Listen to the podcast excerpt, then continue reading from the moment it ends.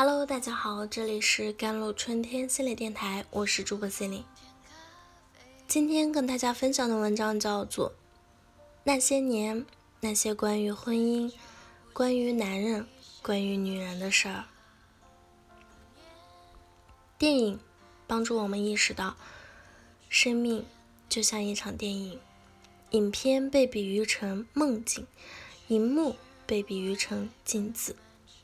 在电影里，我们就像照镜子，反观自身，去寻找认同。电影可以满足我们的全能的自恋，因为我们永远是在上帝的视角，是在电影中主人翁完全不知觉的状态。我们看到他的内心世界，看到了他生命演绎的过程，看见了他身边隐藏的危险。在电影里，我们同时也看见了自己。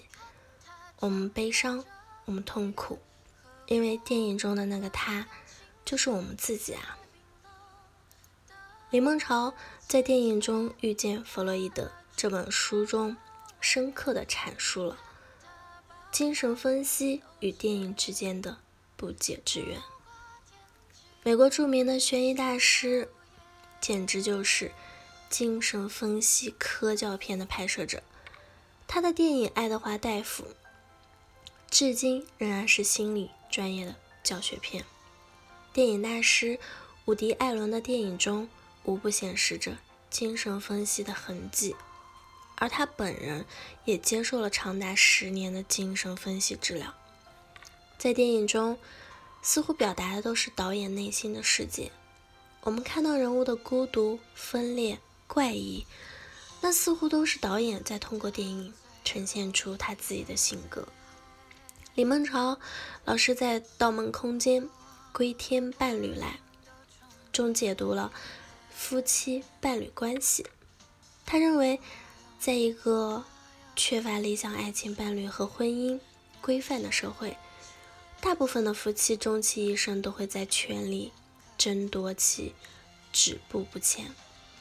而在权力争夺期的夫妻关系会形成五大类型，包括。针锋相对型、猫捉老鼠型、溺爱养育型、互不理睬型和三角关系型。比如最近上热搜的当当网掌门人李国庆与妻子鱼鱼之间，就属于针锋相对型，一方回避，一方焦虑追逐，就属于猫捉老鼠型。那老夫少妻把妻子当女儿养。或者圣母型的妻子把丈夫当儿子养，就属于溺爱养育型了。婚姻走到最后，名存实亡，双方实施冷暴力或者沟通渠道已经关闭，是互不理睬型。三角关系型啊，又被分为替罪羊、同盟者和大英雄三种角色。孩子可能成为夫妻冲突的替罪羊，或者某一方。会拉着孩子站在自己的阵营，成为他的同盟者，或者把孩子当做家庭的拯救者。唯有孩子才能拯救这个婚姻。在集结号男性的终结和复归中，林梦潮认为，男人不是天生的，而是社会创造出来的。传统文化中，男人是类似集结号啊、亮剑啊或者士兵突围中的硬汉角色。他们要勇猛、坚强，不怕牺牲，不怕痛苦，保家卫国。现代工业社会中，男人要拼命的工作啊，赚钱养家，否则就不是一个成功的男人，一个不负责任的男人，甚至于不能算一个男人。但当男人将所有的精力都投入到赚钱的事业，以满足日益增长的消费欲望时，缺席的丈夫与缺位的丈夫就应运而生了。心理学有一个公式：缺席的父亲加焦虑的母亲等于百分之百有问题的孩子。中国人认为一个人的幸福就是孩子能够成才。当成功的父亲间接制造了一个有问题的孩子，也就意味着他可能离幸福越来越远了。父亲。是由社会文化所定义的，对父亲的要求和标准也在随着时代的变化而变迁。过去的父亲是一家之尊，孩子不可以反驳父亲。现在的父亲更多的会跟孩子平等的交流，尤其是在孩子成年之后。过去孩子可能是家庭的附属物，父母可以随意的处置孩子。今天如果父亲虐待儿童，儿子可能会受到法律的制裁。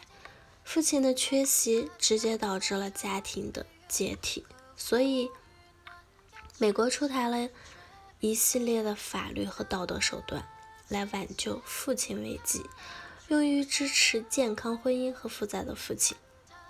在穿普拉达的女魔头中，我们看到了一个霸气、有着男性力量的女人，在阳光灿烂的日子里是一位丈夫缺位的女人。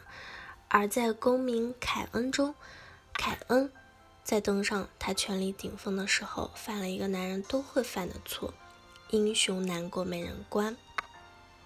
他投入了一段婚外情，至此，他失去了名誉、仕途和家庭。